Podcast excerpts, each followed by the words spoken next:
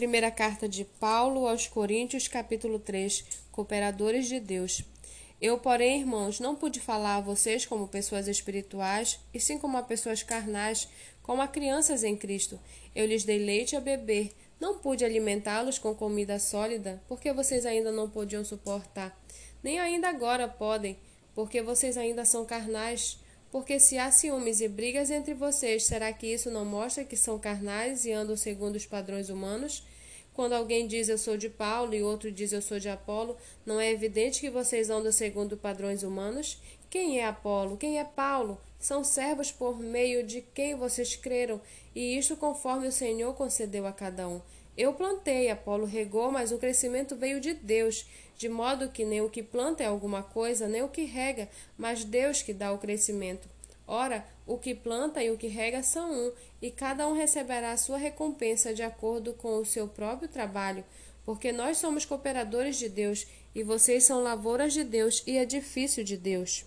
Segundo a graça de Deus que me foi dada, lancei o fundamento como sábio construtor, e outro edifica sobre ele. Porém, cada um veja como edifica, porque ninguém pode lançar outro fundamento além do que foi posto, o qual é Jesus Cristo.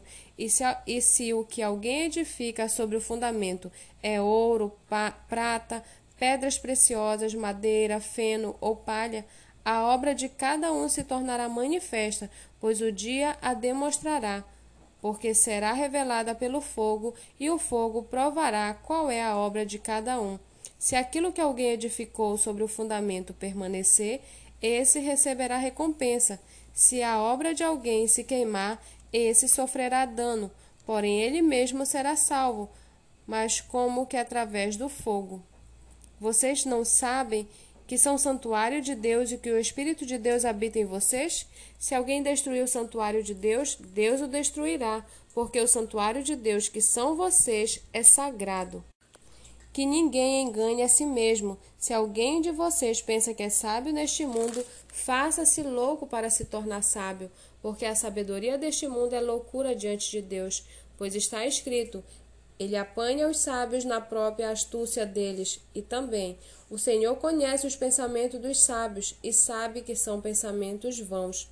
Portanto, ninguém se glorie nos homens, porque tudo é de vocês Seja Paulo, seja Apolo, seja Cefas, seja o mundo, seja a vida, seja a morte, sejam as coisas presentes, sejam as futuras, tudo é de vocês, e vocês são de Cristo, e Cristo é de Deus.